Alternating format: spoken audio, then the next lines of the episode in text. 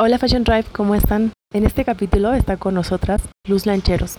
Luz es una periodista reconocida a nivel mundial para la parte de periodismo sobre moda. Ha cubierto bastantes eventos importantes a nivel mundial, pero también ha explorado, mucho más allá de lo que consideramos como superficial, las historias que cuenta el atuendo de la gente, el atuendo de las tribus. En este capítulo viene a cerrar la tercera temporada. No necesita mucha más presentación porque va a contarnos un poquito de su gran trayectoria al inicio de este episodio. Fashion Drive, ella es Luz Lancheros para Caminos a la Moda. Caminos a la Moda. El podcast de marketing a la moda. Te conectamos con la industria de la moda.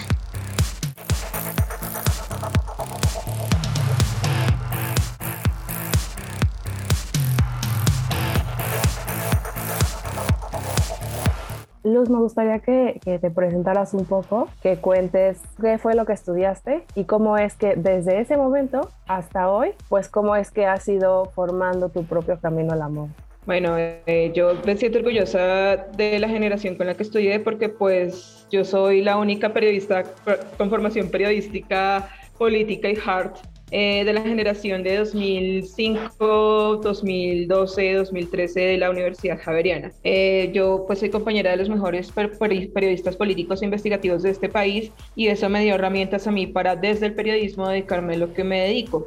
Eh, como estábamos hablando, recién en mis tiempos no había nada que se le pareciera. De hecho, solamente existían dos materias que, bueno, era la que daba moda para incomodar, que era la de Angélica Gallón, que era moda y sociedad, y el sujeto de la moda, que pues también me, me permitió explorar eso. Siempre me gustó el terreno de la imagen, siempre me gustó el terreno de la comunicación, pero sobre todo lo que la gente traía puesto. Y después de pasar como por una profunda, como, como revisar profundamente mi, mis inquietudes intelectuales, ya dije que me rendía y que quería hacer la moda, pero la quería hacer desde el punto de vista de cómo vemos a los otros, de cómo se ve la gente y de cómo en Latinoamérica sobre todo vemos la otra edad, ¿no? Porque pues estudiaba en una universidad bastante clasista, es una de las más elitistas de Colombia y pues obviamente yo no era de esa élite. Entonces yo estaba en una posición mucho más cómoda para burlarme, analizar y criticar todos estos orígenes. Así pues comencé con, con, todos los libros de moda y ensayos que había en la universidad. Me acuerdo que había una compilación de ensayos en portugués y español, incluso había, estaba el ensayo de Bruno Remauri, que es sociólogo francés de moda, sobre los códigos del lujo americano. Y comencé como a expandir mi criterio, comencé con Lipovetsky, como todo el mundo. Y pues nada, ya con lo que yo aprendí de Foucault y de Bourdieu y de toda esta gente que me sirvió tanto para teoría de comunicación y que es lo que vemos de fundamentos en periodismo, ahí me hice, pues digamos que un, como un campo para estudiar, ¿no? Entonces ya con mi tesis, desde la historia del periodismo, nunca de la moda, porque yo no tenía herramientas, no sabía qué consultar en esa época, eh, pues hice una tesis sobre pues cómo se veían los bogotanos en la prensa, todos los tipos de bogotanos, empleadas de servicio, lo que dicen chachas en México, eh, no sé, gente como cantinflas, eh, los elegantes, los no elegantes, los migrantes, los no migrantes, en la prensa bogotana. Y desde ahí pues analizamos también el vestido, el atuendo, el hablado y cómo se configuraban para dar una imagen en la sociedad. Esa tesis pues fue mi base para también dar un trabajo investigativo sobre cómo veíamos la otredad en Colombia, la historia de las otredades en Colombia y pues eso lo fui desarrollando paralelamente, porque uno de periodista recién graduado pues le toca trabajar en lo que toque sí o sí. Entonces me tocó pues hacer muchas cosas hasta que llegué a Publimetro Colombia en 2013 como periodista junior de entretenimiento y pues nada, era como, éramos como cuatro gatos, o sea, a mí me tocaba hacer todas las noticias de las telenovelas y si se estrellaba, es lo que llaman allá el Metrobús, aquí el Transmilenio, si se estrellaba el Transmilenio me tocaba a mí, si se moría Chávez nos tocaba a nosotros, el, nuevo Papa también a nosotros, bueno, muchas cosas que me prepararon para periodismo digital, pero pues mi jefe de aquel entonces me dijo, bueno, usted puede ser como las chorrocientas mil periodistas desempleadas de este país, de veintitantos años, o puede subirme este tráfico, yo sé que con notas que odia, pero puede subirme lo que quiere yo, papi, para las que sea. Entonces desde ahí, entonces desde ahí, pues nada, me volví un monstruo del tráfico, que es lo que me tiene ahorita en mi posición actual. Ok. Y pues también comencé a colonizar el espacio de moda nacional, pero a contar como historias que no fueron así, sí, usé una falda que está de moda porque pues no, tenías, no tengo ese capital, capital, digamos, económico, no tengo ese capital de moda todavía para esa época y pues no me interesaba. Y realmente comencé como con artículos de por qué la ropa que es tan barata afuera es tan cara acá, por ejemplo, cosas así por el estilo. o porque el contrabando está, no sé qué, o hablemos del Gine Cola que todavía levantan pollas acá porque Colombia es muy clasista, cosas así por el estilo. Ya comencé pues a cubrir colecciones, a cubrir historias de industria y pues a, tener mis primeras entrevistas internacionales con Valeria Steele, con Esteban Cortázar, con Carolina Herrera. Me fui buscando más cosas, digamos, entrevisté a una muchacha que se llamaba Gigi The Beauty Recovery Room, que es una mujer que pues fotografía a las coreanas en sus posoperatorios y con ese ideal tan vastísimo que ellas tienen de ser perfectas, ¿no? Entonces desde ahí comencé también como con esas exploraciones y también comencé a escribir en un blog de moda que se llamaba Fashion Radicals, que es un portal de los más importantes en Colombia. Yo escribía un blog que se llamaba Fashion Freak, hablaba de moda y religión, moda y política, moda buen mal gusto. Incluso yo misma compraba los ensayos de moda, que entrevisté a la chica, a la señora que pues escribió modelos, eh, Divinas Modelos, Poder y Mentiras, la entrevisté a ella tanto para el portal como para pues Pulimetro. Resulta que después ya hicieron un, como una convocatoria para ir a vivir a México y trabajar a México en Latinoamérica. Yo me la gané por Colombia. Estuve ahí tres años como inmigrante, viviendo Colonia del Valle y en Condesa. Amo México, mi segunda casa. Ay, qué linda. Nada, nada, entonces ahí pues estuve ya más cerca de, personajes más importantes, Patricia Field, ya desde México pude entrevistar a Tess Holiday, a Nadia Bullhosun, a Arisette Cohen, a modelos de Victoria's Secret, eh, porque realmente pues me dieron después de ser periodista digital el espacio para poder comenzar a escribir moda para toda nuestra red de periódicos. Ya en 2016 por temas personales, que mi mamá se estaba muriendo, me volví a Colombia, finales de 2016 seguí con el mismo cargo y pues ahí seguimos contando modas, historias de moda y política. Entrevistamos a la gente de Mr. Erbil en Irak, que estaba en lucha contra el ISIS, que se vestía de dandy, por ejemplo, o a la gente de Chinatown Pretty, que pues recolecta todo el street style de los abuelos inmigrantes, precisamente en las épocas de los ataques hacia mujeres y personas de la comunidad asiática en Estados Unidos. He entrevistado a gente que a través de su tienda de, de moda, por ejemplo, ayuda a las prostitutas en Colombia, también a las marcas de excombatientes. O sea, todo es como muy buscando otra historia. Realmente, o sea, yo sí he entrevistado a mucha gente, hasta diseñadores de vestuario, Jenny Divan, por ejemplo, de Cruella, o la vestuarista de Crown, o Heidi Vivens de Euphoria. Todas las he entrevistado, incluso la de Downton Abbey. O sea, y las que se me fueron fueron la de Game of Thrones y Mad Men, que son mis series favoritas.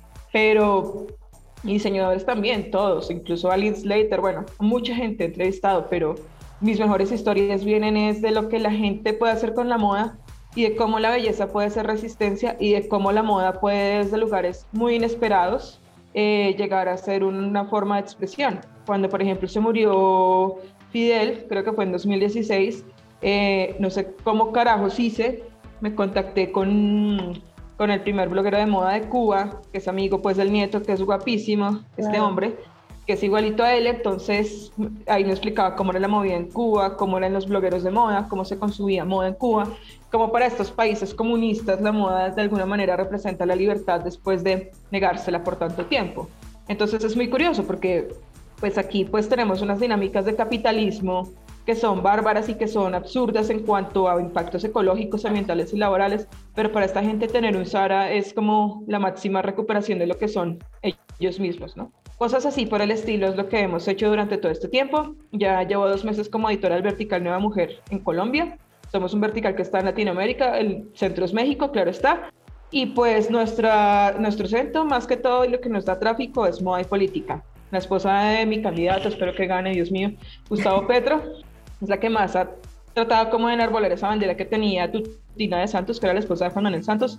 Todo lo hemos hecho así por el estilo, todo lo que significa la moda, la política. Francia Márquez, que es la fórmula vicepresidencial de Petro, que es una mujer afro que no quiere vestirse como la élite blanca y rica bogotana, hemos tenido esto y pues esto también me ha llevado a escribir en portales como Volcánicas y Fucsia, en Colombia y en Latinoamérica. Esto que dices de la, de la belleza como resistencia, me gustaría que andáramos un poquito en, en eso. Ya después, como ahora me mencionas tantas cosas, tengo muchas cosas que quiero preguntarte, pero me gustaría empezar por ahí.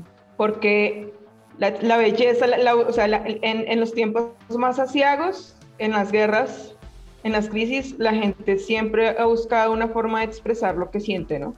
Entonces, eh, por eso es que tenemos estos cuadros tan, tan maravillosos de, de, de Bosch o, o, del Bosco o de Bruegel, que expresan como esa desazón o esa esperanza. O tenemos estos cuadros de los monarcas que expresan este ideal a seguir o los cuadros que pues como la región en Latinoamérica tuvimos en la colonia con estas vírgenes maravillosas. Siempre ha sido como una expresión de la sociedad y esto también se traduce en el atuendo. Y siempre se ha traducido en el atuendo. Y como la gente ya no ve en el, arte, en el arte una manera como de verse y representarse, qué mejor que la moda y todos sus mecanismos de aspiracionalidad para hacerlo, ¿no? Es más sencillo que pintar un cuadro, que lo podrías hacer, pero es más sencillo que tú vayas por la calle vestido de dandy en un lugar donde te prohíben vestirte de occidental. Es más sencillo que tú, digamos, sientas que te quitaron todo lo que tenías después de tantos años de revolución comunista como pasa en China y te compres un bolso para que signifique que eres una persona y que por fin tienes y que por fin puedes aspirar, con todo lo que se puede cuestionar, ¿no? Pero pues lógicamente son contextos distintos o digamos estás en una zona de conflicto como pasa con mi amigo Héctor del Roble en Popayán, que fue mi corresponsal de guerra en este estallido social pasado. Vives en una ciudad totalmente conservadora, la ciudad que más odia a los gays en Colombia, y haces una colección que evoca a todos los marchantes del paro nacional que el SMAT mató allí y que él tuvo que pasarme los videos y fotos porque fue literalmente un corresponsal de guerra. Entonces ahí tú te das cuenta de cómo la moda puede llegar a cambiar la vida de las personas, no solamente que te compres un sal y te sientes feliz, ok, pero eso es un consumo tuyo de una persona de cierto contexto, pero en otros contextos más hostiles también la moda ha servido para enarbolar identidades, para mostrar quién es la gente, para alzar la voz, o sea, lo que pasó por ejemplo en Black Lives Matter, que tomaron este modelo de marcha, de otra vez marchar elegantes, para que no los criminalizaran por los judíos. Eso dice mucho, por ejemplo o que nuestra candidata a la vicepresidencia Francia es una mujer que trabajaba como empleada doméstica, que por ser negra le están criticando todo, o sea, que esta élite no le perdona como es, y ella se está vistiendo con los colores de las etnias que las élites colombianas han masacrado y olvidado durante tantos años. Eso dice mucho. ¿Cómo te diste cuenta, o bueno, más bien, cuándo te diste cuenta de lo importante que era contar la historia de las sociedades a través de la moda? Porque, digo, además de, leer estos materiales, ¿no? por ejemplo, como Lipovetsky, sí, claro que ahí pues es como un crash mental, ¿no? Si nunca habías oído del tema pero al final desde la formación de, periodismo, ¿cuándo encontraste tú que era algo relevante y que era algo vital contar la historia de estas personas o contar las rebeliones de estas personas a través de la tónica? Pues siento que fue desde las mismas violencias que yo he vivido en ámbitos que no son los míos, ¿sabes? Y como una persona que siempre ha sido disidente, creo que desde que nació, porque viví en una clase media bogotana que no permitía, que satanizaba estéticas diferentes. Me imagino que también pasó en México cuando pues pasó toda esta ola del manga y creían que eran, que eran adoradores del diablo. A mí me pasaba lo mismo. Entonces, todo lo que yo usaba, todo lo que me quería poner, una camiseta de Goku, por ejemplo, ya me señalaban en el colegio. O me quería poner un kipao y entonces eso era raro y era feo. Mi mamá era una persona de aquellas que se vestía, de cuenta como las muñecas de la mafia, como en estas narconovelas, porque esa es la estética, también sensualidad que predomina. Y yo no quería eso, o sea, yo tenía influencias de Yamamoto, tenía influencias de The Cure, o sea, yo era lo más gótico y sigo siendo, o sea, negro forever, total. Y entonces, pues, verme en esa disidencia, también verme como una persona obesa, verme como una persona también discriminada por mi ropa, en una de las facultades más elitistas de Colombia, me dio pe para decir, aquí podemos resistir y aquí tenemos que resistir y aquí hay algo. Y ahí comencé desde mi propia lucha y ver cómo todas esas tensiones sociales, tensiones aspectistas, clasistas, racistas, y ahí comenzó a interesarme muchísimo más el tema de cómo las sociedades se expresaban de los otros a través de la imagen y sobre todo del vestido. Entonces entiendo, tú corrígeme si, si no te acabé de entender, pero entiendo que es un poco esta parte de contar esa historia que a lo mejor tú estabas viendo que estaban ignorando otras personas y ver por qué era importante que se contara, ¿no? Porque como visibilizar un poco lo que tú veías que todo el mundo estaba invisibilizando. Claro, claro, porque pues digamos que, bueno, yo también dicto periodismo de moda, historia del periodismo de moda en la Universidad de La Sabana y te das cuenta que el periodismo de moda en Colombia básicamente ah, durante muchas décadas fue, están usando esto en París, hágase el sombrero así, así. Y no había nada más. O sea, y pues obviamente estaban las estrellas de Hollywood, estaba la televisión, todo esto, pero pues no había nada más. O sea, sí, o sea, te daban como el modelo para que tú lo copiaras con la modista y la costurera de tu barrio, pero no te decían lo que significaba. Entonces, si llegabas con ese modelo, te podían decir mal vestida o no sabías por qué le decían mal vestido al otro y por qué, digamos, tu tatarabuela, si salía sola a la calle, entonces la, la detenían los policías y le golpeaban, pero entonces ya los ponchos ya se están vendiendo en, en tiendas internacionales actualmente y son el orgullo colombiano y son como la bandera de la industria colombiana. Siempre me interesaron esos cambios y además que como estudiosa de la conformación de la capital como, digamos, regidora de opinión de la nación, como constructora de la nación, y eso pues lo tuve que ver en mi tesis, siempre también me interesó muchísimo saber cómo se contaban esos otros. Y pues eso también incluyó mostrar todos los fotógrafos, cronistas y periodistas que contaban, que contaban estas otredades y las tensiones del consumo de una sociedad moderna naciente a través pues, de estas otredades pobres, de estas clases medias y estas clases altas. Y ahí fue como, o sea, a través de nuestra propia historia, de la historia de Bogotá, fue que yo comencé a adquirir ese gusto por mirar las otredades y estos autores y estos periodistas me la dieron completamente. ¿Y qué te llevaba a querer pasar por encima de lo que estaba establecido? O sea, ¿cuáles eran los motivadores que tú sentías internamente para decir, esta historia es importante y esta historia se tiene que contar, independientemente de que la élite, como dices, no la quiera escuchar? Porque al convivir tan cerca de ella, en la universidad y luego en este medio uno se da cuenta de que es vacía, estúpida y está en el pasado y que pues sus, sus, modos de exclusión son bastante crueles, segregantes y que todavía pues a toda Latinoamérica nos tienen en el, en el, en el hoyo. O sea, eso también pasa en México y creo que son mucho más racistas y clasistas que nosotros de maneras infinitamente más desvergonzadas. Y pues sí, lamento decirlo, pero es así. Viví episodios de racismo inverso, pues no contra mí, no lo digo, sino que pues veía otra, que a los morenos si digamos los requisaban en Sanborns, entraba yo y no me decían nada. O el vendedor del perfume Loewe en Palacio de Hierro se ponía mucho más salamero conmigo solamente porque yo tenía el cabello rubio. Y eso me parece asqueroso, realmente. Y así lo digo. Y siento que son mucho más racistas allá, pero eso, no, pero eso, convivir con la, con, con la élite, convivir con sus modos, ver sus modos, y ver que ya había gente destruyéndola y burlándose de ella desde el periodismo y desde la gente que yo admiraba, me dieron ideas para, para esto y también porque veía contenido de moda muy vacío, ¿sabes? O sea, yo decía, ¿cómo es posible? Y también lo veía en México, ¿cómo es posible que muestren cosas que el 90% de la gente no puede pagar? O sea, qué putas, o sea, estás mostrando unas botas que, no, que cuestan más del salario mínimo mensual en toda Latinoamérica, o sea, tanto en Saks de Polanco tanto en Bogotá, aquí en, la, en, el norte, o sea, no puede ser, es ridículo. ¿Y qué, qué, propósito, qué sentido tiene si solamente llega para algunas personas, sabiendo que mi familia viene de un policía conservador en el sur, que vivimos en el sur de Bogotá, que es básicamente lo que son las colonias populares, que son historias de migración, que es gente que llegó a progresar, entre comillas, y esto no se está contando. Y se está discriminando y la gente se burla y es elitista y no me gustaba, y como las detesto tanto porque las tengo siempre cerca, por eso es decidirme por otro camino. ¿Cómo has visto que ha cambiado el periodismo o la manera de contar justo estas historias desde 2010 hasta hoy, que han pasado 12 años ya? Yo creo que me gusta que las cuentas independientes, por ejemplo, la tuya, mucha gente creadora independiente, por fin le está plantando cara a los grandes medios de moda para contar las historias que deben ser. En 2014, cuando llegué a México, todavía me sentía muy sola en esto estaba sola, básicamente estaba sola. O sea, creo que solamente estábamos Ana Fusoni y yo, que la quiero mucho. Y estaba sola porque todo, o sea, me parecía mucho más estúpido el contenido de allá que acá, y eso sí lo tengo que decir, no me odian, los amo mexicanos, pero esas cosas de caras y de todas estas revistas clase y todo eso me parecían clasistas, elitistas, blanquísimas y estúpidas, vacías. O sea, yo decía, en Colombia hacemos periodismo de moda muchísimo más profundo, al menos contamos historias. Aquí no pasa nada.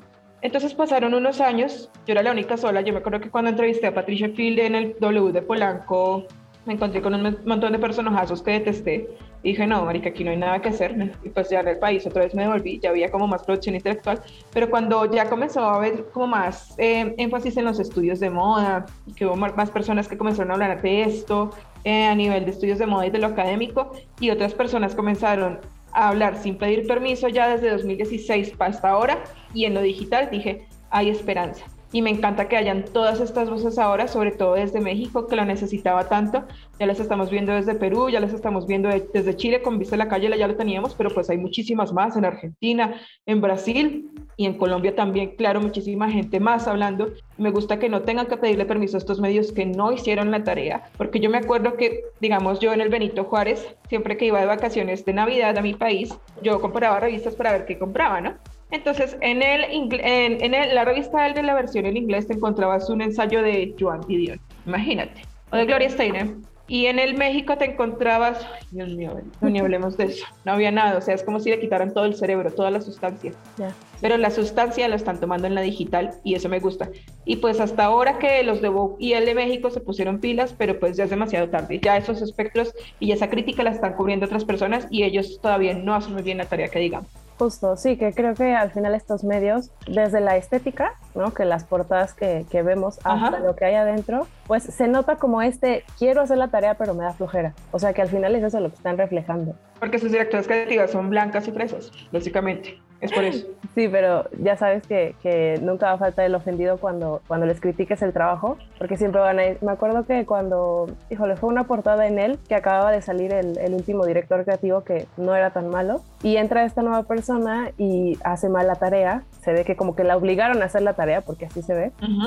Y pues, o sea, obviamente no lo decían abiertamente, ¿no? Pero en los comentarios de Instagram, de las cuentas del personal, ¿no? De esta revista, pues se quejaban, ¿no? Porque decían, bueno, es que entonces nada les parece, ¿no? Textualmente ocuparon otra frase más vulgar, ¿no? Pero decían eso, ¿no? Eh, y veo como al final estos medios, que digo, tú lo has vivido desde hace, desde hace años, ¿no? Que no se quieren adaptar, no se quieren adaptar y cuando ya ven que no les queda otra salida, pues encima de que no se adaptan, pues oh. ya se ve como que lo hacen con flojera, ¿no? Es, que, es que, sí, es que acá, es que acá, o sea, te lo digo así, o sea, desde 2015, 2016 las revistas de moda en Colombia murieron. Habían dos que eran las más importantes, que eran Fashion y Fuxia, y murieron por no adaptarse a lo digital y por ser elitistas y por quedarse en moda de señora que solamente puede comprar una prenda que cuesta un salario mínimo y ya en lo digital nunca supieron saber qué hacer.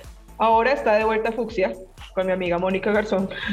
Entonces, pues yo soy medio consultora con un enfoque más inclusivo, con un enfoque más feminista. De hecho, yo soy columnista allí de moda. Entonces, como que aprendieron la lección, pero después de pérdidas y de ver que un producto casi se les va al garete. Es decir, es que la última edición en impreso fue con una modelo blanca usando traje y, pues representando el festival afro-colombiano más importante del país. ¿Eso en qué cabeza te cabe a ti? Y obviamente hubo críticas y pues la gente dijo, por eso se acabó. Y esa es otra cosa. La gente, o sea, a, estas personas se les olvida que la gente ya tiene voz y tiene el poder de hacerse escuchar. No es como antes cuando la revista Vogue era vertical y era la Biblia literalmente de la moda, ¿sabes? O sea, no era como, o sea, me, siento que es como que las, que las, revistas tuvieron también su época de grandes dictadores, ¿no? Así como los tuvimos en la moda, que eran Word, que eran Poirot, que eran Chanel. Las revistas de moda también fueron dictadoras a su manera, pero en lo digital esa relación vertical se acabó. Por eso la gente acabó con marcas como Victoria's Secret. La gente puede hablar, la gente puede decir, y si no las escuchas, te mueres. ¿Crees que este, este empoderamiento que empezó a tener la audiencia tiene que ver con lo digital o no está ligado? Yo creo que sí, porque realmente no sabían cómo expresar, más cómo expresarse. O sea, el que no le gustaba lo que hacían a Winter, entonces fundaban una nueva revista y pues sí podía, ¿no? O sea, Vice ID, Dayset salieron de ahí, por ejemplo. Y todas estas revistas que tienen una estética más rompedora, pero los que no, ¿qué? ¿Sí me entiendes? ¿Cómo, se podían expresar? Entonces yo creo que las redes sociales les dieron una ventana para poder ser, configurarse, expresarse y para también dar, o sea, tener otra ventana al mundo. O sea, si no fuera por las redes sociales yo jamás hubiera tenido contacto con las bloggers, hubiera visto otras estéticas u otros mundos. Y para mí Internet es muy importante por eso, porque puedes linkearte con una persona que hace, no sé, aretes statement en Japón gracias, de acá de Mercedes Salazar, o una persona que está haciendo moda deconstructiva en Bulgaria. Eso es muy interesante, o sea, no solamente por lo que hacen las grandes marcas, que está bien, que es la inmediatez, que es esa lógica que pues tienen ahora, pero también para ver que hay otras personas haciendo mucho más, que hay otros mundos que se están explorando y que la moda no solamente son las grandes capitales, sino también las periferias. ¿Por qué crees que se siguen vendiendo las revistas de moda en los países de Latinoamérica en los que todavía se venden? Yo creo que es porque a pesar de que, bueno, nosotros ya somos la generación digital, eh, siento que en lo impreso no hay tanta conectividad como quisiéramos, ¿sabes? O sea, eh, no sé en México cómo pasa, son más grandes, sí, sí tienen conectividad más grande que nosotros, eso lo vi cuando estuve ahorita hace dos meses que tenían wifi en toda la ciudad, pero es que CDMX no es, por ejemplo, todo el resto de la República. Exactamente. O sea, hay regiones alejadas, hay pueblos, o sea, tal como nosotros nos pasa, Bogotá no es Colombia, ¿sí me entiendes? Incluso en Bogotá todavía hay gente que no tiene conectividad. Entonces, la televisión y lo impreso siguen siendo medios poderosos de comunicación en estos lugares, ¿sabes? O sea, no podemos asumir que lo digital todavía está completo en Latinoamérica, que la señora Dulce, no sé, de un pueblo ya de, no sé, de Oaxaca se está enterando de que, de, de que es Gucci y no creo que le importe porque seguramente va a estar siguiendo a Patti Chapoy, por ejemplo. Pasa lo mismo aquí en Colombia y pasa lo mismo pues en toda Latinoamérica. Es porque sus aspiraciones son otras, porque les han vendido otros modos de consumo y esto los han hecho otros medios que tradicionalmente han tenido el poder por mucho tiempo y quienes están en ellos también. Oye, y para esta parte del periodismo moda, cuando alguien se te acerca y te dice, oye Luz, es que a mí me encantaría dedicarme a, a esto que tú estás haciendo, ¿qué es lo que les recomiendas? O sea, ¿cuáles son como los avisos que les dices, mira, por ahí, ten cuidado con esto? ¿Y qué es lo que les dices, tienes sí o sí que aprender estos temas? Yo creería que es tener imaginación y ver qué no se ha contado, o sea, estar muy informado, estar buscando historias que no se han contado, o sea, ver ángulos que no se han dicho. Por ejemplo, mi última gran historia salió de Nodal y Belinda y, de, y del grupo Firme, que me gustan mucho. Y pues de este chico que es eh, Johnny Cass, que me gusta cómo se viste. Y también veía aquí que los cantantes de regional colombiano, así como ellos, estaban innovando en la moda. Dije, ay, mira tú, o sea, lo que es el reggaetón y lo que es el, el regional latinoamericano como tal que son los más machistas, los cantantes hombres son los que más están innovando en la moda y están cambiando toda una manera de verse en pueblitos, en ciudades pequeñas y también una manera de ser aspiracionales, porque pues es muy significativo que alguien como Nadal lleve cinturón Dior, o alguien como Jason Jiménez se ponga tenis Gucci, por ejemplo, o que este hombre Johnny Cash salga vestido de una falda de cuero cuando pues hace 20 años lo hubieran pegado un tiro por eso, literalmente. O sea, un Vicente Fernández mira todo lo que hizo con su hijo, o sea, a comenzar con Alejandro. Entonces, mira, mira lo que pasa ahora. Y eso me parece muy interesante. Entonces, obviamente, hablé con expertos, hablé con Gustavo Prado, pues hablé con el stylist de Jason Jiménez, y entonces hicimos como una nota de por qué el regional masculino se estaba imponiendo y por qué se estaban cambiando esas formas de verse. Siempre es como mirar lo que no está, o sea, en lo que no se ve, en, en algún pequeño detalle sale una historia y también estar informado, estar informado. Puede que toda la gente haya contado lo mismo de ropa digital, pero uno puede pensar, oye, ¿qué está pasando aquí? O oye, ¿cómo se está consumiendo? oye, ¿cuánto cuesta? ¿Y qué se hace con eso? O sea, todo eso, siempre las preguntas más estúpidas en apariencia también dan historias. Oye, y de esto que me estás hablando de contar la historia que no se ha contado o desde donde no la han contado nunca, ¿qué es lo que tú quieres que en 10 años se diga de lo que Luz Lancheros le dejó al periodismo de moda o a la industria de la moda? Eh, las historias de las periferias. Eh, a mí no me interesa tanto, ¿sabe? Eh, decir a la gente que se dio en París porque la gente lo puede ver en Book Runway, ¿sí me entiendes? Pero yo quiero hacer las historias de la periferia y eso es a lo que quiero dedicar mi vida. O sea, como la gente, por ejemplo, en la Ghost Fashion Week, que fui la única periodista latinoamericana y la única periodista hispana en hablar de esta semana de moda, vio cómo era la moda en África, cómo esta periodista de moda contó qué es lo que estaban pasando los diseñadores ucranianos en la guerra, cómo contó que era una potencia de moda, cómo contó que desde zonas de conflicto de su propio país la gente comenzó a construir belleza para identificarse, cómo sus políticos cambiaron la forma de ver y de verse y cómo la gente y cómo están reflejando ese nuevo sentir de la gente. A mí no me interesa contar nada de los grandes modelos porque siento que las periferias tienen una historia propia que contar, una historia relacionada con los centros, pero se están desligando de ellos y están adquiriendo más cada día su propia voz y su propia identidad. Y eso es lo que me gusta explorar. ¿Qué experiencia has tenido tú con la cultura de la cancelación? Digo, sé que al final tu, tono de escritura, tu, tu, tono en la pluma es muy característico, pero ¿cómo has vivido tú la cultura de la cancelación y a las generaciones que vienen, que la van a enfrentar todos los días? ¿Qué es lo que tú les, les dirías al respecto? Pues hombre, yo, yo les diría que sean valientes, o sea, a mí hace cuatro años me dieron mucho palo por hablar de los diseñadores que pues estaban apoyando a Iván Duque, que es el peor presidente que hemos tenido, menos mal ya se, le queda solo un mes, ya se larga, pero o sea, ¿cómo es posible que Silvia Sherazzi y Joana Ortiz, que son nuestras diseñadoras más famosas y proyectadas, digan que apoyan a los artesanos cuando votaron por el hombre que mató a sus jóvenes, que les quitó las tierras y que hizo que pues su gabinete político comprara absolutamente todos sus recursos? Eso yo lo dije. Se llama, la columna se llama La moda colombiana, una cantera de fascistas con buena pinta. Así, entonces que yo era poco reflexiva, que yo era visceral, Llega este estallido social de 2021 que mató a 300 jóvenes, que el Estado mató a 300 jóvenes, los desapareció. Ay, no, sí, la moda sí es política, ay, sí, porque los diseñadores no se pronunciaron. Yo les dije, ustedes no pueden decir nada, ustedes tienen las manos manchadas de sangre. Ustedes, cuando se les advirtió, no hicieron nada. Ahí están las consecuencias. Yo diría que, no sé quién dice esto, pero nunca temas ser valiente porque siempre harás lo correcto. Siempre harás lo correcto. Yo sé, en este mundo cuestan muchas cosas, pero pues si uno sabe encontrar el tono y cómo encontrar, digamos, la esencia, puede lograr cambiar la, mente de muchas personas. Ahorita estoy destrozando a la primera dama, que el único legado que tiene es una chaqueta horrible que usó para usar para visitar a Trump, pero pues es el reflejo del gobierno de su marido. Y así lo hago, porque es lo que también mucha gente siente. Y pues que digan los calificativos personales que quieran. O sea, el tiempo es el que a uno le da o no la razón. ¿Hubo algún momento en el que tú te diste cuenta de que estabas en el camino correcto contando las historias correctas o ha habido muchos? Yo creo que ha habido muchos, sobre todo cuando pues uno logra como esas historias imposibles de periferia, ¿no? O sea, lo de Ucrania no fue que yo lo buscara, sino que desde Nueva York alguien le dijo mi nombre a alguien y pude hablar de la moda ucraniana. Y después estas chicas me contestaron desde un refugio antiaéreo y las viejas abrieron la marca el mismo día de la invasión porque dijeron vamos a resistir y fue puta, no nos importa. Me buscaron. Entonces ahí yo entendí el impacto que tenía mi trabajo.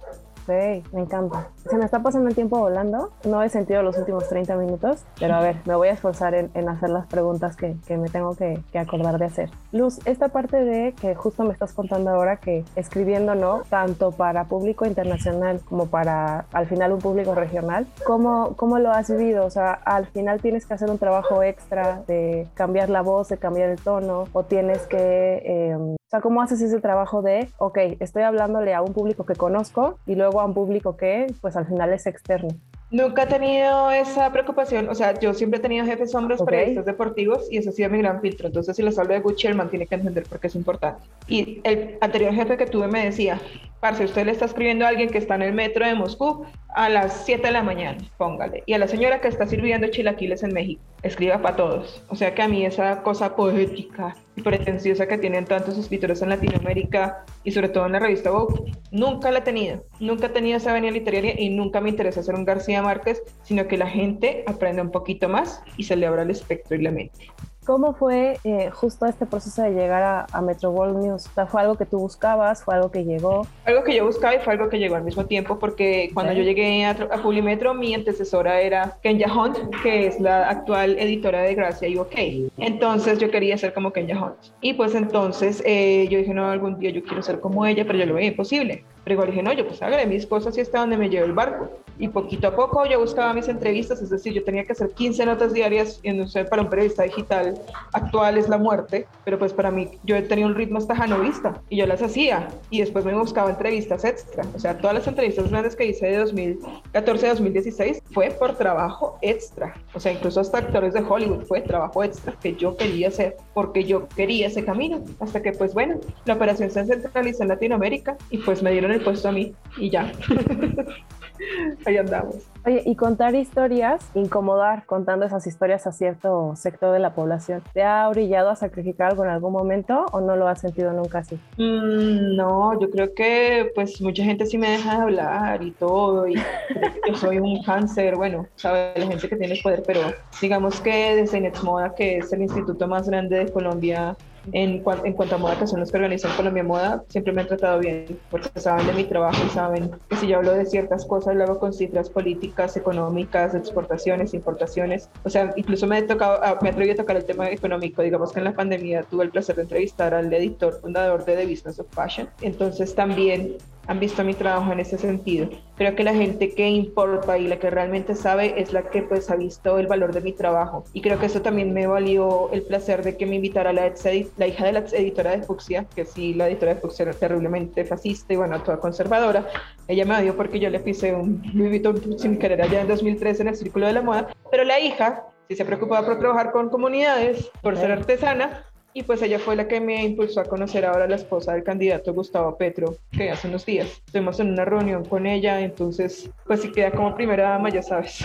Ella es la que va a contar las historias sociales a través del amor. Esto que me dices de la hija, justo, ¿crees que tiene que ver este cambio de, de mentalidad la generación o crees que es algo que es por la época? Creo que siempre ha existido gente disidente, pero creo que en esta generación se les permite hacerlo más abiertamente, sin pagar tanto las consecuencias. Hoy precisamente estaba en clase y estábamos hablando de las modificaciones corporales, ¿no? Entonces, pues bueno, me decían, no, es que yo me hice el piercing y, yo y tus papás que dijeron, no, me lo mandó a hacer mi abuela porque le encantaba. Óyeme, eres la generación más libre de la historia. Yo me acuerdo que a mí, o sea, o sea, a mis primas les tocaba hacerse todo escondidas, los piercings, o sea, un tatuaje era un pecado, o sea, para mi generación millennial, o sea, tempranos millennials de los 80, o sea, pero para ustedes, o sea, son la generación más libre de la historia, son la generación más libre para expresar estas cosas y son una de las generaciones más conscientes que tienen, que implica, digamos, un cierto tipo de representación y no temen en expresarlo en redes sociales. Aquí en, en, México todavía muchas cosas de ese tipo de estéticas o de modificaciones corporales sí sigue siendo bastante mal visto, pero sí justo yo lo veo con la generación alfa que como que se han desprendido de estos, de estos juicios, o sea, como que no llegan con cosas preconcebidas y a la hora de consumir el contenido es muy diferente cómo lo consumen. Claro,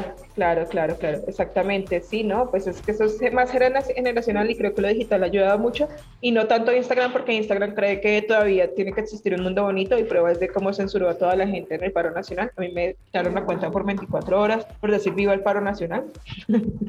Entonces a mí me tocó ser más inteligente y hacer contenido súper play y súper pretty denunciando las cosas del paro nacional. Pero TikTok sí ha sido mucho más abierto y mucho más a que la gente realmente disidente tenga un espacio para hablar y para alzar su voz. ¿Por qué crees que hay esta diferencia entre Instagram y TikTok? O sea, ¿por qué crees que Instagram puede seguir teniendo muchas cosas? Zuckerberg, yo creo que es Zuckerberg. Zuckerberg es un pacho. No hay, ahí no hay nada que hacer. Y pues Facebook, lastimosamente en Latinoamérica, sigue siendo el medio que más se consume y es totalmente facho y pues uno ve el, claro, poca responsabilidad y cuidado que tiene semana ante la política. Prueba de eso lo que pasó con el Capitolio el año pasado.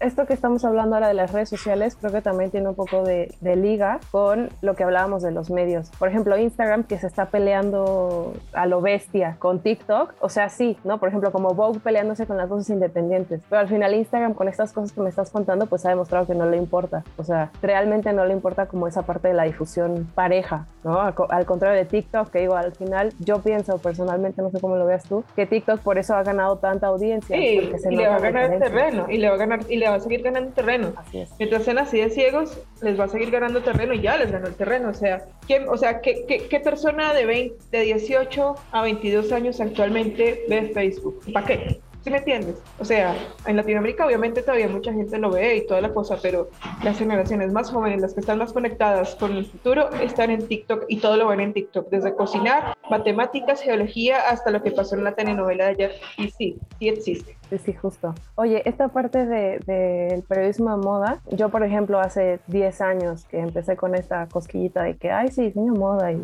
sí era algo muy constante él, pero la moda es fría, o la moda es superficial. Te digo, al final, ahora después de todos estos años, veo que pues todos los medios de lo que estaban hablando, o sea, ¿cómo vas a decir que la moda no es superficial si todo lo que esos medios están diciendo pues es pura cosa fría, pura cosa superficial, pura cosa vacía, como dices, pues sin historia? ¿Cómo cuando, cuando ahora que tienes estudiantes, cómo los motivas a que salgan de ese, digo, obviamente si están estudiando periodismo de moda o clases al, respecto, obviamente son, son perfiles que les interesa contar una historia, ¿no? Pero a la hora de defender sus temas y de defender su posición, ¿qué les dices? Que digo, al final yo siento que hoy en día la persona que diga que la moda es fría y superficial es porque no ha leído nada, pero ¿qué es lo que tú les dices para que aprendan un poco a defender que la moda, claro que tiene un factor humano? les diría? ¿Saldrías con una camiseta de J Balvin en la calle, con la cara de J Balvin, Diomedes Díaz o Álvaro Uribe en la calle? Sí, no, ¿por qué? o no sé, por ejemplo, en México saldrías con, con una camiseta con, con, la cara de Margarito o de, o de Adame de la calle. Es lo mismo, o sea, ahí hay unos criterios de gusto, hay unos criterios de uso y hay unos criterios de contexto y eso es la moda. O sea, porque al fin y al cabo todo eso es lo que influye para que uno se vea de cierta manera, para que uno se moldee de cierta manera y se discipline de cierta manera. Hay cosas con las que, que, uno nunca usaría. Y ahí ese por qué es el que nosotros escribimos y es el que nosotros estudiamos y es el que nosotros hablamos. Luz, ¿en algún momento tuviste algún mentor o mentora? Tengo a Gustavo Prado. Él, y yo nos conocimos en 2016 cuando me dictó Historia y Teoría de Moda en Trendo. Somos amigos, o sea, él es mi maestro Jedi, lo amo, lo amo, lo amo, lo amo y lo adoro. Él es mi mentor de toda la vida. De inspiraciones tuve Angélica Gallón, que, fue mi, que es ahora la editora de Televisa. Acá, allá en México, pero como mentor Gustavo Prado. Gustavo Prado es mi amigo y mi maestro del alma y lo amo con todo mi corazón. ¿Cómo haces para tomar lo más que puedas de estos mentores, tanto con Angélica como con Gustavo? Angélica aprendí la forma de escribir y la forma de buscar temas, pero de Gustavo a enseñar, a contar la moda. O sea, mucha gente habla de Chanel y Valenciaga y Dior, de estas marcas así súper... ¡ah! Gustavo te hace reír. Y yo creo que cuando entretienes y haces reír e incomodas como lo hace Gustavo en una clase, ganaste el cielo. No, y además informas, porque las clases de Gustavo de verdad cuentan una historia real. Exactamente. Sí, o sea, no... Te dan datos, te dan datos durísimos, te dan datos durísimos y te los dan desmenuzaditos. O sea, una clase que pudiera ser tan ladrilluda como la historia del traje y la moda, él la dio desmenuzada, nos hacía reír. O sea, yo aprendí de él a ser maestra. Ok, ok, me encanta. Luz, ¿hay alguna pregunta que no, que te gustaría que te hubiera hecho que no te hice? No, está bien así. Perfecto. Oye, ¿y hoy en día cómo ves tú la moda en Colombia? ¿Cómo la definirías con una sola palabra? Em, yo creería que diversidad.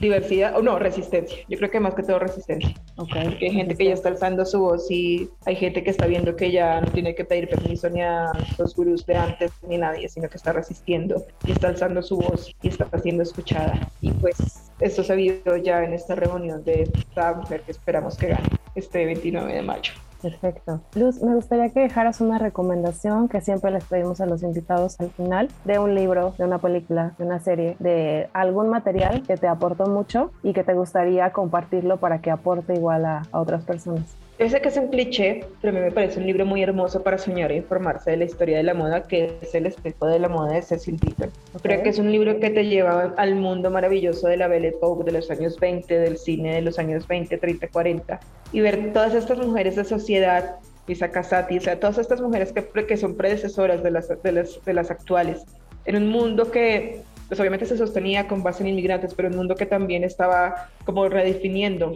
nuevas formas de concebirse en el mundo. Y pues creo que Cecil Beaton cuenta de una manera muy ensoñadora, muy bella, muy, o sea, me deleita leerlo cuando cuenta pues toda esta historia del siglo XX a través de estas mujeres que fueron tan rupturistas con sus estéticas y sus formas de verse y que fueron una gran inspiración para él. Lo vamos a dejar ahí en, la descripción del episodio junto con muchas otras cosas que mencionaste para que tengan varias referencias. Te agradezco mucho este tiempo que nos hiciste. Yo la verdad es que no, no sentí esa media hora, 40 minutos, 50 minutos. Espero que haya sido el mismo caso para ti y me doy cuenta de que te encanta, te encanta conversar sobre la industria y yo creo que desde mi lado, ¿no? en la parte de la mercadotecnia, creo que la importancia de contar estas historias es que justo la gente se entere de a quién están vistiendo realmente, ¿no? Porque el diseñador, si no abre este panorama, piensa que siempre va a estar vistiendo a, la élite y no es así. Y como dice Gustavo, pues al final ahí no está el negocio, o sea, hablando de manera exactamente, clara. Exactamente, exactamente. Yo le debo todo.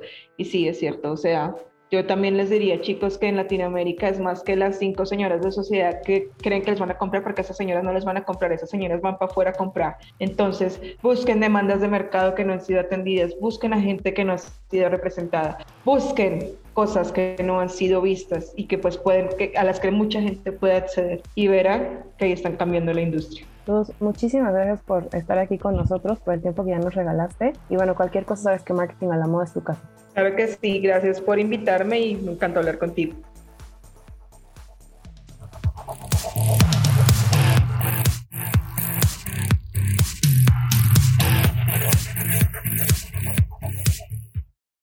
Si aún no le han dado clic en seguir aquí en Spotify o no nos han puntuado en el resto de las plataformas en las que tenemos el podcast, vayan a hacerlo ahora Fashion Drive. Esto nos ayuda a que el algoritmo nos vaya mostrando a más personas que necesiten escuchar toda esta información, estas entrevistas, conocer a estos invitados, estas profesiones en la moda, para que tomen decisiones informadas y poco a poco vayamos construyendo una industria de la moda latinoamericana más fuerte. Saben que pueden seguirnos en Marketing a la Moda MX en Instagram, buscarnos en LinkedIn como Marketing a la Moda o escribirnos cualquier correo o petición a contacto arroba marketingalamoda.com. No se olviden de visitarnos en marketingalamoda.com. Nos vemos en el próximo episodio. Caminos a la moda. El podcast de marketing a la moda.